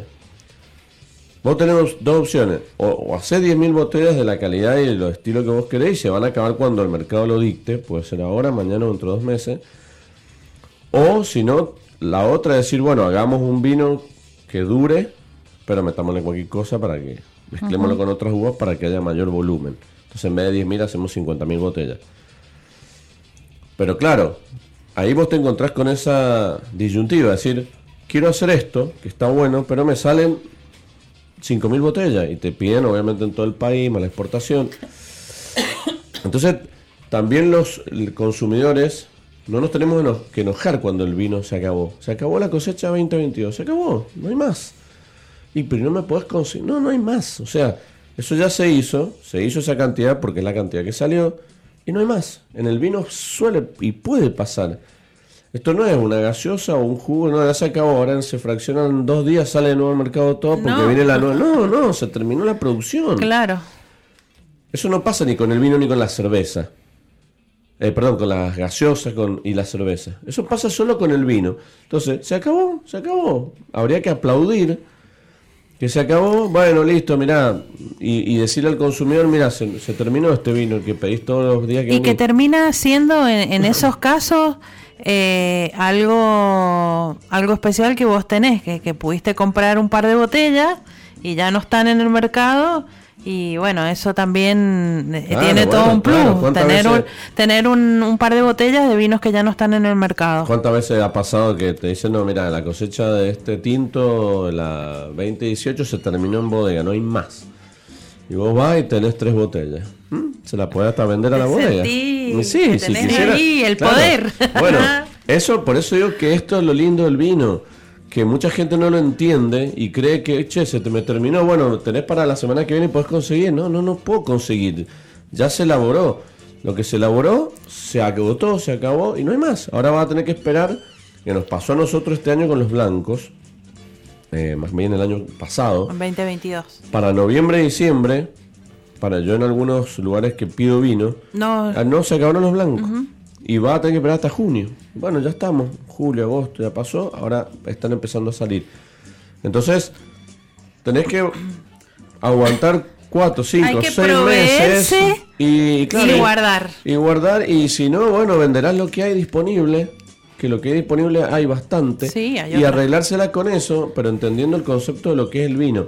Se acaba y se acaba. No te puedo hacer más la semana que viene porque esto no, es que yo tengo vino guardado ahí. Bueno, che, armate otro blend y Claro, sacar. No, no, no. sería un- una cuestión irrisoria. Entonces, eh, eso es lindo destacar. Yo creo que vamos a tener una cosecha 2023 muy interesante, muy aromática, muy compleja, muy elegante en tintos y blancos, pero a su vez también más escasa, en- y sobre todo en, otras, en muchas bodegas que han tenido la, la- la poca fortuna de no haber podido llegar a niveles normales. Y bueno, ellos sí van a tener inconvenientes porque se les va a terminar rápidamente eh, este tipo de vinos. Por eso iba a aprovechar ahora, estar atento a las góndolas, restaurantes. Hay que abastecerse. Bueno, exactamente. Si te gusta algún blanco, si te gusta alguna variedad de blanco linda, que decís esto me gusta, bueno, en vez de comprar de a una o dos botellas, comprate un par de cajas. Y guarda. Y ya con eso vas a tener para pasar, eh, por lo menos para recibir el verano. Así es, primavera, verano. Que es cuando más se toma. Claro, ya, Es y que- que, ya, eh, ya eh, viene. Es que yo Sí, creo estamos que lo- cerquita. es que yo creo que ya van a venir los primeros calores y la gente vamos a empezar a querer Ya estamos en los consumir calores. blanco, exacto. Y, Con invierno. Y yo creo que ya para noviembre, diciembre, te digo que algunos vinos se van a quedar sin blanco. Desde ya te lo digo. Yo, yo creo que vamos a tener un verano bastante caluroso, así que hay que guardar para tener eh, la refrescancia de los blancos Totalmente. rosados y espumosos también. Sí, sí, en eso seguro. Y en lo que respecta al aceite de oliva, creo que comentaste la otra vez, pero bueno, dentro de lo que has probado, si se puede algo eh, general, sin dar mucho tema. Bueno, ¿has visto eh, algo de- sí, eh, una, una cosecha 2023 totalmente diferente a la 2022. El año pasado hablábamos de aceites que, que habían bajado un poquito la intensidad, un frutado de aceituna eh, verde maduro, maduro, eh, la intensidad suave, media. Y este año se han potenciado bastante. He probado mucho frutado de aceituna verde con amargor y picantes bastante interesantes. Eh, también en complejidad aromática. la verdad que gratamente también sorprendida con, con lo que he ido probando de la cosecha 2023. Y mm, bueno, esto me da pie para, para presentar a, mm, a Bérbora Rosier, que nos acompaña en Sobre Gustos No hay nada escrito y que ya eh, tiene disponible la cosecha 2023, Arbequina, un blend de Arbequina Arauco y un Arauco. Y la curiosidad es literaria, como les había anticipado, en donde la presencia de las aceitunas en la literatura eh, está muy presente y aparece en el Quijote de la Mancha. Cuando eh, regresaba Sancho de, de uno de sus viajes, se encuentra con un vecino que se llamaba el Ricote el Morisco y come junto con él y sus compañeros eh, a la vuelta de un viaje. Y la reflexión que él tiene dice, no faltaron aceitunas, aunque secas y sin adobo alguno, son sabrosas y entretenidas. Se ve que le gustaban las aceitunas aliñadas a don Sancho Panza. Pero bueno, sabrosas y entretenidas es cierto. eh, con el tempranillo hicimos una cata de aceitunas. Y el tema de las aceitunas, ¿cuál es? Se come con la mano, se pincha. Y son entretenidas porque cuando uno las pincha, se escapan y se caen. Entonces lo mejor Hubo un debate esta semana esta semana, por eso digo. Claro, con tema de la gente que debatimos cosas importantes, no vamos a cambiar ni la economía ni vamos a cambiar el rumbo del país, pero sí vamos a cambiar cómo comer aceituna, por ejemplo. Exactamente, y cómo, cómo eh, tirar el carozo. extraer el carozo de la boca, ¿no? Bueno, la aceituna es uno de los Hay gente que come aceituna alimentos. con cuchillo y tenedor. Sí, señor. Eh, aunque No, usted por no lo Dios. crea. Sí, sí, sí, sí, ¿Cómo tenemos, hace? tenemos ahí eh, alguien que, que come con cuchillo y tenedor. Generalmente en los eventos ahora se están usando mucho las aceitunas rellenas o descarozadas para evitar esto del carozo, que no solamente decíamos cómo sacar el carozo de la boca, sino a dónde poner el carozo. Entonces, Claro, bueno, no ni se al armó piso, ni al vecino, no, ni a la planta, ni a la maceta, hay que guardarlo en un potecito particular. Exactamente. Pero no hay nada más lindo por ahí, voy a, quizás queda mal lo que voy a decir, ¿no? Pero no hay nada más lindo que chupar el carozo. Ay, sí. Porque uno está comiendo aceituna y lo sigue saboreando. Es como cuando uno come un durazno, una ciruela, Sí. que se queda con el carozo ahí dando vueltas.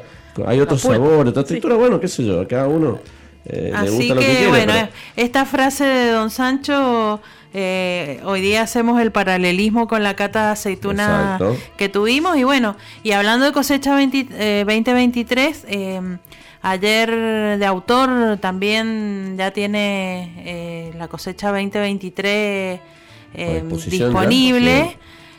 Y, mm, y Caro, yo te quería preguntar, que aparte que estás en la parte de la comunicación y que sabemos que Leo viene, viene haciendo una comunicación muy importante con el tema de, mm, de la parte saludable, de la no solamente en la alimentación, sino todos los beneficios que tiene para la salud y como que este año se ha propuesto eh, el tema de, de los niños que habíamos tenido este programa de niños y que mucha gente que nos llamó nos decía no sabía que los chicos podían consumir aceite de oliva virgen extra.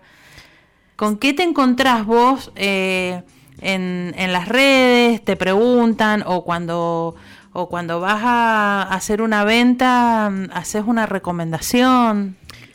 Eh, tal cual, eh, eh, hay desconocimiento un poco de, de, la gente que consume aceite de oliva virgen extra. Y me ha pasado, me dicen, sí, mi familia consume, pero los niños no me animo, no me animo a darle. Uh -huh. Eh, hay muchos estudios eh, sobre esto y sí, sí es recomendable. Es más, no solamente del niño ya nacido, sino desde la gestación de, del bebé, eh, que es beneficioso en las embarazadas que, consu que consuman aceite de oliva por un tema de que ya al ya han nacido eh, se evitan muchas enfermedades, uh -huh. pues justamente tiene tantos beneficios el aceite como el ácido oleico, la vitamina E. Y también en las embarazadas se evita eh, eh, la diabetes gestacional. Uh -huh.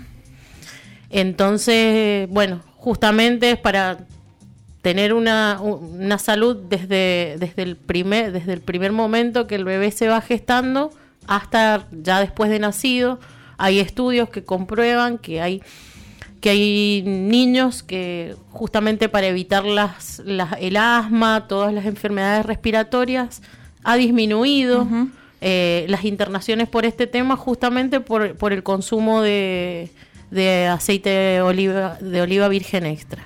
Bien, y a un niño ya eh, cuando empieza a comer ya se puede darle eh, aceite de oliva en las papillas. Sí, sí, sí, sí. A partir de los seis meses, que es aproximadamente, se le puede dar en las papillas una cucharada, que son 10 mililitros uh -huh. aproximadamente.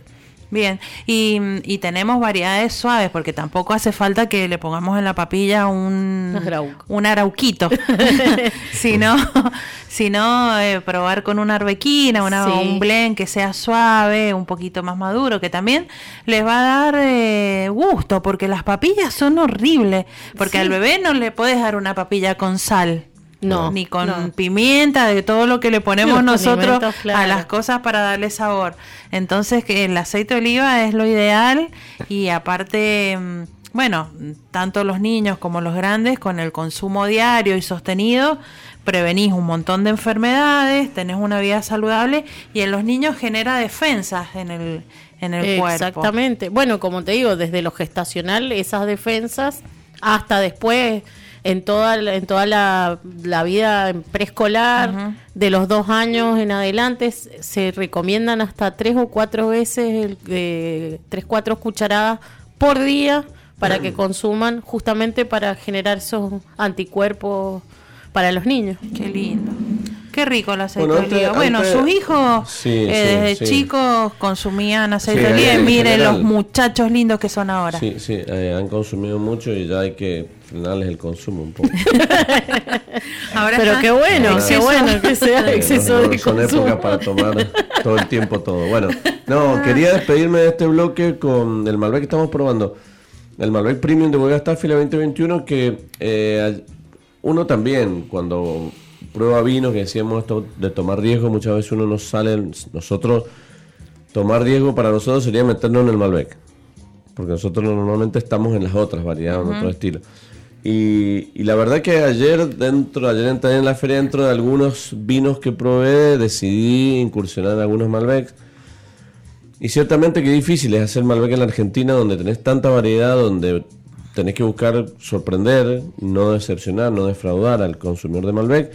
Y la verdad que seguimos en un camino todavía con los Malbecs muy bien desarrollados. Cada año aparecen distintas betas o distintos eh, tipos de Malbec que también van siendo parte de todo este lindo portfolio que tenemos. Y la verdad que está bueno porque eh, también dentro de los amantes o para los amantes del Malbec o para aquellos que nos visitan con la expectativa del Malbec, tengamos diferencias de aquellos vinos maduros, super frutados, hasta llegar a vinos casi que ni fruta tienen y están más herbales, florales y con algunos toquecitos, sensaciones minerales de textura. Bueno, hay un portfolio muy lindo de Malbec que eh, ahora que estamos probando este Malbec de Agrelo se me viene a la cabeza. Preguntas que muchas veces nos hace la gente en nuestros encuentros, charlas, capacitaciones. Eh, ¿Qué tan determinante puede ser la altitud de un viñedo, de una uva? Eh, cuando hablamos de altitud podemos hablar de 10 metros sobre el nivel del mar o cero hasta más de 3.000. Por lo tanto, bueno, eh, tenemos características climáticas, de suelos y un montón de factores que pueden determinar que la uva se desarrolle obteniendo ciertas características que después esa uva se va a convertir en vino y va a trasladar esas características, muchas de ellas, a, nuestro, a nuestra copa. Tengo un mensajito. Eh, Adriana dice, la altitud le da mayor amplitud térmica, lo que conlleva a influir en la acidez de los vinos y en la concentración de color y en el contenido de polifenoles. Más frescos, más color y mayor concentración de polifenoles. Bien, perfecto. Bueno, eh, sabe mucho, Adriana. Sabe mucho. Eh, sí, ciertamente. A ver, ¿cuál, es la relación que hacemos? A mayor altitud, eh, la uva se expone a condiciones quizás más extremas, como puede ser la cercanía al sol, la mayor cantidad de, fuerza que tiene para recibir el sol. Muchas veces también la gran amplitud térmica que sucede cuando uno va al noroeste se encuentra con esas cantidad de horas de, de, frío, si se quiere, porque, por ejemplo, una noche de verano en, en el noroeste argentino o a 2.500, 2.200 metros sobre el nivel del mar, ya a las 6, 7 de la tarde empieza a bajar la temperatura y cuando restablece un poco el, el, entre comillas, el calor de verano, quizás a las 12 o 1 del mediodía del otro día. Entonces son muchas horas donde la uva se expone a bajas temperaturas, donde puede descansar bien y después puede retomar su trabajo con la luz del sol. Eso como uno de los factores. Creo que a simple vista eh, la concentración de color es algo que ya es un indicio para, para ver a qué zona nos estamos enfrentando. Exacto, ese color que nosotros vemos en la copa de tinto, por ejemplo, que hay un mismo Malbec más clarito, otro no tanto y otro más oscuro. Podemos estar ante la presencia de tres Malbec de diferentes zonas. Mire, este Malbec de bodega Staffile, la, tiene, que tiene, tiene bastante concentración. Estamos hablando de 980 aproximadamente metros sobre el nivel del mar. Es una altura mm, linda, eh, media, porque hoy tenemos menos y tenemos mucho más. Pero es una altura que ya empieza a, mostrar coloración, el estado de la acidez, esa sensación de, de, refrescancia, ¿no? de refrescante y eh, después también cuando nosotros vemos los suelos de zonas bajas a zonas altas, también tenemos un camino de suelos muy distintos. Entonces eso también va a hacer que la planta eh, y sus raíces se manejen de otra manera. A eso le sumamos los vientos, le sumamos la lluvia, le sumamos eh, cantidad de horas de sol, como puede ser en zonas más bajas, como el este mendocino, donde hay mucha cantidad de horas de sol, donde vos ya tenés que de alguna manera proteger a través de la hoja del racimo para que no se queme y tenés muchas condiciones. Por eso creemos que la altitud puede mostrarnos diferencias en los vinos. Ahora, desmistifiquemos, saquemos, rompamos mito que a mayor altitud hay mejores vinos. Ah, ya eso lo hemos, hemos cansado de repetirlo, pero lo, lo repetimos, ¿no? Sí, sí. Vamos a encontrar un Malbec a cero grado, a cero, eh, a cero nivel del mar, a eh, 3000. En todo ese camino vamos a encontrar una gran cantidad de diferencias en el Malbec, por ejemplo, así pasan las otras variedades. Y en esas diferencias donde va a estar arraigado nuestro gusto. Es simplemente eso Sí hay condiciones y características que van a cambiar, que lo vamos a notar en la nariz, en el color y en el gusto, pero eso no nos va a determinar que se eh, califique o al menos de vinos eh, más cualitativos. Claro. Eh, son todos vinos que van a mostrar diferencias y que van a apuntar o apuntalar a distintos paladares y consumidores. Así es. Como la vida misma, el más alto no es el Exacto, mejor. Tal cual. Bueno, Depende. depende. Bueno, pero por ejemplo, ahí tenemos un ejemplo de decir que a nosotros nos gustan los vinos de altura. Eso nos gusta mucho, pero Sí. no todos los vinos de altura. No. Eh, hay ciertas variedades que nos gustan mucho de altura. Hay otras que nos gustan más de zonas de así de Agrelo, de Pedriel o de Luján. Otras Y de Maipú y otras de zona este o de de zona este que hay muy buenos exponentes, sobre todo a mí me gusta mucho el Bonarda, eh, la Bueno, probamos un variedad, tempranillo el otro día de la zona de la- Santa Rosa sí, y de zona la de San variedad se expresa muy bien y creo que, que bueno, que obviamente siempre uno tiene sus preferidos y, ya hemos dejado de pensar en esto de que eh, mientras más altura, más concentración, eh, mejor. No, hay que disfrutar todo, todo lo que Baco nos ha puesto en el camino. De hecho, hay vinos en altura, como por ejemplo el Tanat, que no, no, no, no- no está diseñado para cualquier consumidor. O sea, no, no cualquier consumidor lo que está empezando a tomar vino no le puede dar un Tanat del noroeste o un Cabernet Sauvignon del noroeste, porque le va a parecer súper potente, súper concentrado y no le va a gustar. Entonces, ahí vos tendrías que buscar una alternativa más de zona baja, que sea más calurosa, más madurez, más taninos más armaditos eh, esa sensación de dulzor de la madurez que buscan muchos consumidores también, que necesitan muchos consumidores para consumir. Entonces ahí te da que los vinos de altura también te generan otra exigencia al paladar. Eh, entonces no todos están preparados para disfrutar de esos vinos. Nosotros no estamos acostumbrados, pero cuando los empezamos a tomar alguna vez por primera vez nos habrá costado. Y eso también te influye mucho en la altitud.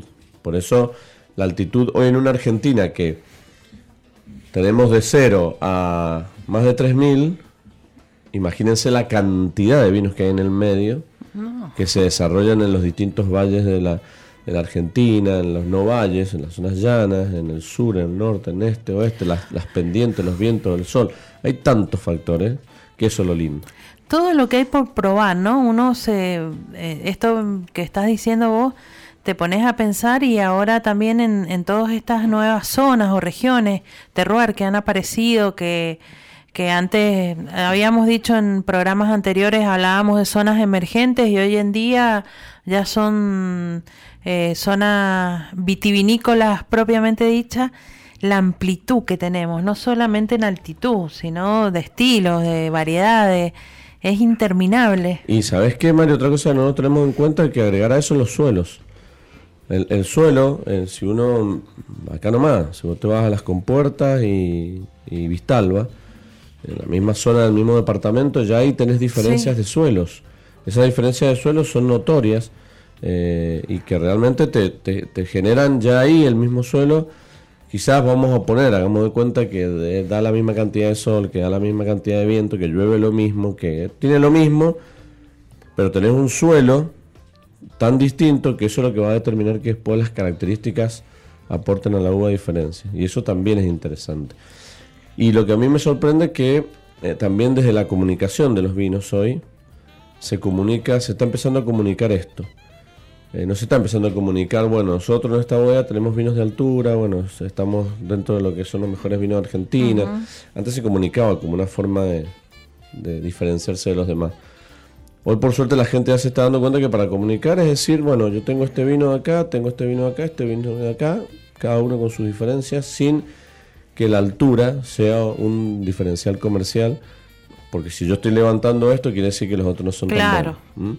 Entonces, eh, hoy hay zonas de altura muy lindas donde dan, no sé, vos tomás el Cepillo, Altamira y Gualtallarí, que son tres zonas muy distintas de Mendoza y bueno, vas a probar tres Malbec disti- muy distintos y ahí vas a encontrar el que te guste, o te gustan los tres o no te gusta ninguno. Y eso es lo interesante y lo lindo. Por eso vos decías, hay tantas cosas lindas para probar que esto es un poco lo que nos lleva el principio del planteo de tomar riesgo, ¿no? Cuántas cosas lindas hay. Y también me parece eh, también el de desarrollar algunos otros varietales en, en esos tipos de suelo o clima que decís, esas amplitudes, eh, que a veces antes quizás eh, como lo clásico Malbec y quizás ahora como un tempranillo, no sé, en una altura baja o en una altura alta, ver esas diferencias y bueno, ser como una novedad y a veces algún algo bueno y nuevo. Bueno, eh, hace 20 años atrás, te diría un poco menos también, hubiera sido impensado pensar esto en los varietales blancos. Yo recuerdo hace más de 23, 25 años, finales de los 90, la calidad de los blancos eran, eran vinos blancos nada más, no, no había di- diferencia de terroir, nada. Hoy ya tenemos variedades blancas, más allá de las conocidas, que Chardonnay, Torrontés, Sauvignon Blanc, Bionier, después te aparecen las Riesling, las Gewürztraminer, el Pedro Jiménez, Semillón, las Criollas.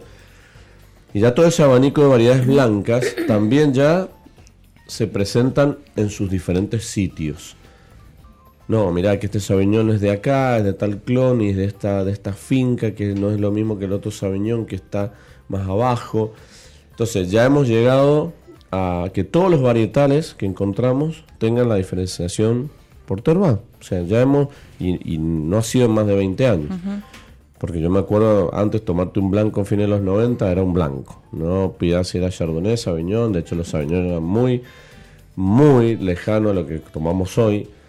Y hoy tenemos Sauvignon Blanc que son eh, estilos muy o neozelandeses o franceses y muy locales. Entonces ya hoy tenemos una gama de diferencias grandes en el Sauvignon Blanc. Así con todas las otras variedades. Lo mismo pasa con el Bionier y, y muchas otras, eh, ni hablar con el Chardonnay. Que ayer, por ejemplo, probamos un Chardonnay. 50% del Chardonnay en barrica de roble y el otro de segundo uso y, y el otro 50% eh, expuesto a fermentación oxidativa. O sea, Wow. fíjate que, No, no, por, por que, eso. que ya ahora ya no es ni el suelo ni si- sino ahí ya entras En la eh, es el mismo lugar el Chardonnay, nada más que lo que cambia, estás juntando como las cofermentaciones y otras cosas Claro. que, que se hacen en la elaboración, que eso también es un plus un agregado más al, al- al producto final y eso ya saca el terroir. Porque vos estás probando dos o tres Chardonnay del mismo sitio, pero con tres o dos elaboraciones diferentes. Entonces, por eso eh, hay mucho para aprender, hay mucho para, para saber para los que le interesa. Y si no, si no te interesa, vos que estás del otro lado, cuando pruebes vino y encuentres grandes diferencias, seguramente puede haber in- involucrada muchas de las que estamos hablando. Así es. Así que, pero bueno, eh, hay, hay muchas cosas lindas, hay desafíos por, por delante. Así es, hay que, hay que desafiar permanentemente al paladar. Sí, tal cual. Y siempre hacerlo con la gastronomía. ¿Le puedo, puedo hacer una invitación ya que estamos hablando de Invite, invite. gastronomía? Los invito el próximo viernes 25 de agosto a las 19 horas en la Enoteca. Voy a estar haciendo vermú con aceitunas.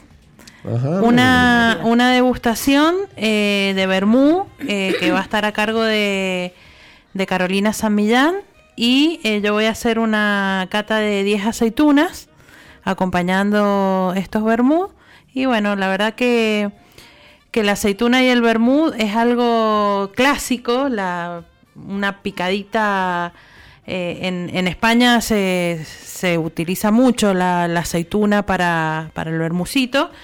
Y bueno, vamos ahí a hacer una reversión con Carolina San Millán y mm, creo que nos vamos a entretener bastante. ¿Y qué participación puede tener la aceituna en un, en un aperitivo? Exacto, O sea, también. Eh, digo, ¿qué, qué, Sí, qué- sí. qué conclusiones se puede sacar? Porque yo me imagino dos ¿Y cosas, qué? la aceituna adentro y la aceituna afuera. Claro, eh, vamos, a, vamos a hacer esa, esas pruebas. Y también qué, qué aceituna elegir para el Claro, eso te iba a preguntar si van a haber el- diferencias va- de aceitunas. Sí. No solamente en variedades, sino en, en preparaciones. Aceitunas, estamos hablando de dos, de dos puntos, digo yo, no sé si varietales Ujú. y... Y elaboración de Sí, y preparado. tamaño, y tamaño no era Tamaño también- también, tamaño va a haber diferencias de El otro día lo tamaño. hablábamos que las doble cero son las más eh, Grandes. grandes, exactamente. Las doble cero las más grandes, viene la Cero. cero, 1, 2. 2 y hasta 2 llegan. La 2 es el- una de las más chicas. Las doble cero son seleccionadas. Ujú, Bien, bueno, eh, Las ¿eso entradas. cuándo? ¿La semana que viene? Eh, no, la otra el otro viernes, Ah. 25, y las entradas se venden por Eventbrite. Bueno, no, para Están que después invitados. nos cuente qué sucedió, qué aceitunas eh, pudieron probar. Me gustaría después que nos cuente la- las Las conclusiones. Bueno, entonces ahí en, la enoteca se averiguan como para tener más información y que también puedan tener ahí el link para inscribirse.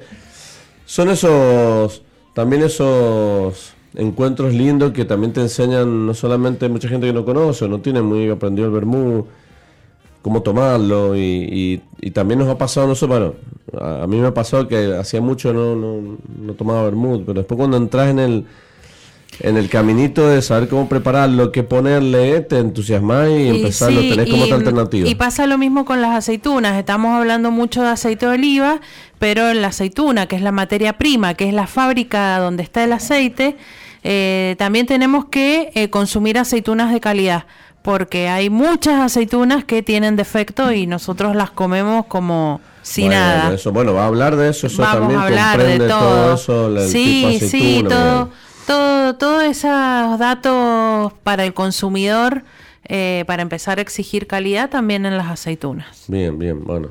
eh, yo siempre como todas las aceitunas de las pizzas. Algunas son ricas, sabrosas, eso más o menos, pero... Y otras tan feas me las comí igual. Sí. Pero esta semana que aprendí a saborear diferentes las aceitunas, conocer los tamaños. Uno las compra y las come, me gustan todas. Pero ahora empezás a, a prestar atención a, prestar algunos atención. detalles. Exactamente. Está Como bueno. por ejemplo, que ya está, vamos a tirar el consejito, cuando uno hace una pizza, no tiene que poner las aceitunas al último y meterlas al horno. Las aceitunas se ponen antes de servir. Cuando uno corta la pizza, se ponen frescas las aceitunas, Exacto. en frío. Porque caliente, ahí sí eh, marca el defecto mucho más.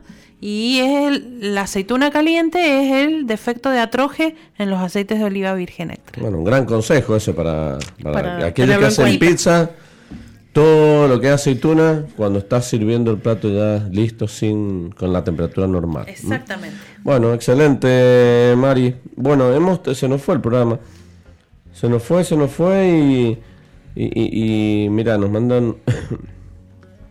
a esta hora hay gente que se está poniendo a tomar vino, a comer, Sí. a preparar el almuerzo. eh, así que bueno, ahí Eduardo nos manda una fotito. No sé si usted la tiene esa fotito. Está cocinando, hay, un, hay una carne, hay un vino tinto y hay un aceite de oliva por allá atrás. Así que están los eh, condimentos listos. ¿Y ¿La tiene la fotito? Sí, sí. Ah, bueno, se ve que va a ser algo, algo rico. Ahí hay algo en, en, en preparación. Masterchef. Hay aceite de oliva, hay vino, Sí, sí, hay hay. carne. Bueno, están los ingredientes Está necesarios. toda la mise en place Exacto. lista. Bueno, le deseamos un, un buen almuerzo entonces a Dordi, gracias por, por escucharnos. Se nos terminó el programa, Mari. Hemos tirado muchos temas, pero ha estado lindo, ha estado lindo, la pasaste bien caro como Sí, siempre, que bueno, cual. vos ya sos visitante eh, más habitual, ¿no? pero, pero ya Sí. conocí cómo funciona todo. Sí, sí, sí. Sí, quiero agradecer, bueno, a ustedes por, por invitarme y, bueno, que soy representante acá en Mendoza de autor, así que cualquier cosita, cualquier duda que tengan, eh, comunicarse a través de, de la página que es www.deautor.ar o por Instagram también de autor.ar, que ahí sale mi número de teléfono celular por WhatsApp. Bueno, excelente. Todos. Gracias por el humus. Gracias, Caro. Porque espero que lo hayan probó. Héctor, le dieron a Héctor. Sí, sí, bueno. sí. Acá ha sobrado un poquito, se lo vamos a, a dar para que Héctor que lo siga termine de almorzar, ¿no? Así que bueno, gracias Héctor también por el aporte como siempre. Bueno, gra- gracias Caro y nos vemos la próxima. en Bueno, cualquier gracias momento acá siempre trayendo lindas novedades de autor. Mari, muchas gracias. Nos vemos la semana que viene. Que tengas linda semana, buen fin de Gracias. semana y bueno, ya la- el próximo sábado estaremos contando más experiencias. Así es, bueno, un, un lindo programa, mucha información. eh, que pasen un buen fin de semana. Que, que bueno, que mañana eh, no se olviden, hay que ir a votar. Y después seguramente votar eh, un- una rico. reunión, un asadito, tomarse un vinito y bueno, será hasta el próximo sábado. Gracias, Mari. Bueno, mi nombre es Luis Mantellini. Gracias a todos los que nos han escuchado, a todos aquellos que nos han mandado mensajitos y por ahí no hemos podido saludar. Eh, los esperamos el próximo día sábado aquí por Radio Jornada. Gracias a todo el equipo y la familia de Bodega Estáfile que nos acompaña en esta sexta temporada. Y recuerden, como siempre les digo, que no hay vinos mejores ni peores, sino que hay vinos que te gustan más o que te gustan menos. Porque sobre gustos no hay nada escrito. Chau, chau.